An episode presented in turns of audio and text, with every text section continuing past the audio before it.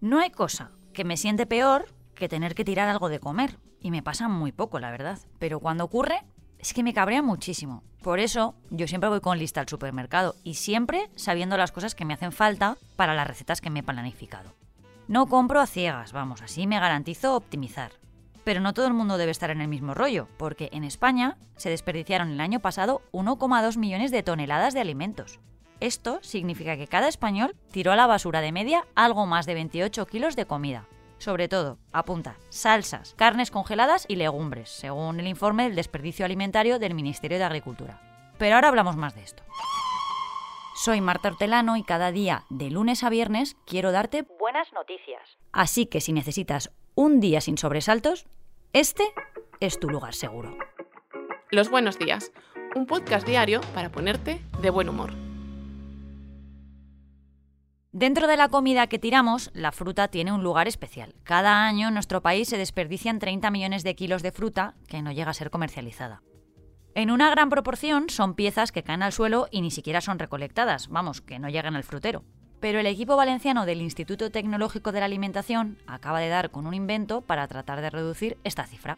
Y han creado a Ramonet, se trata de un robot que aprovecha tecnologías fotónicas, visión 3D, inteligencia artificial y robótica móvil para analizar las piezas. Casi nada, ¿eh? El proyecto surgió hace dos años al ver la gran cantidad de fruta que estaba en el suelo y de la que ni siquiera se analizaba su estado. Y como ya existían robots para recolectar la fruta de los árboles, pues les ocurrió extender esta práctica al suelo. Y así nació Ramonet, que según le contaban sus inventores a mi compañera Lourdes Martí, está gustando bastante. De momento, solo funciona en fincas experimentales y es capaz de hacerlo junto a personas. Cuando el robot avanza por un campo y percibe un objeto, se para y sus cámaras sacan una foto de él a la que le aplican los algoritmos que permiten detectar si es o no una fruta y, en el caso de que lo sea, si es o no comestible. Si lo es, se activa el brazo que la recoge y la deposita en el cesto.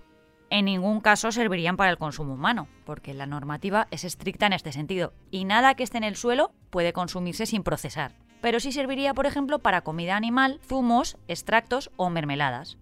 Hasta el momento se ha probado con naranja o con kaki, pero ya hay agricultores interesados en adaptarlo a sus cosechas en otros países.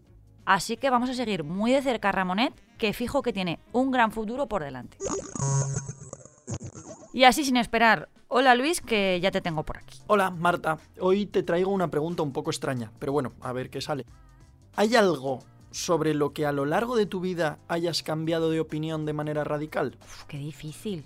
Pues mira, antes odiaba las lentejas y ahora pues las tengo entre mis platos favoritos. ¿Eso te vale? Sí, me vale perfecto. Y sabía que algo habría. Yo también tengo varias. Cuando era niño y llegaron los tupés engominados, me parecía lo más garrulo del mundo. Pero me hice adolescente y el sueldo de mi madre ya no daba para botes de Georgie.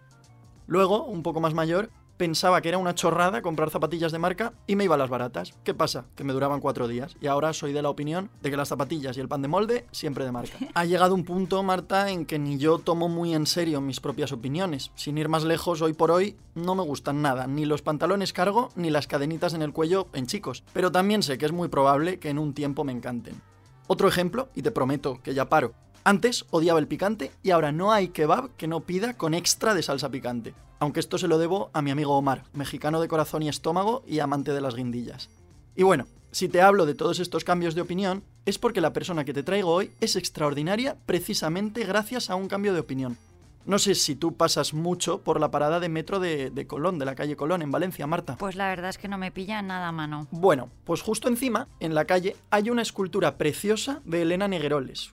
Es una escultura de un perrito y un gato en homenaje a los animales abandonados y las personas que los cuidan. Cualquiera que pase por allí a menudo se habrá dado cuenta de que muchos días la escultura tiene flores. ¿Quién las deja allí?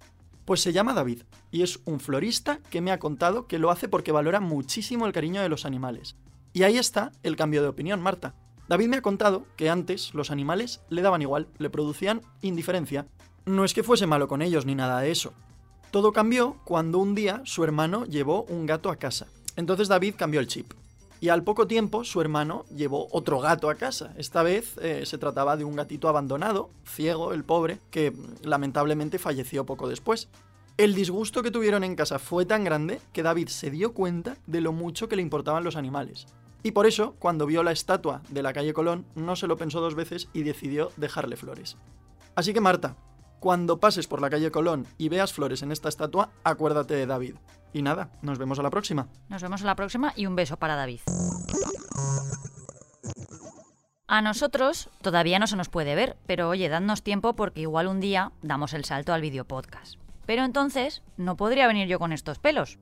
Si eso sucede, podremos celebrar la efeméride que hemos traído, y es que hoy, 21 de noviembre, se conmemora el Día Mundial de la Televisión. Se trata de una fecha impulsada por la ONU desde el año 1996 y busca fomentar un uso responsable de la tele como uno de los principales canales de difusión de información pública.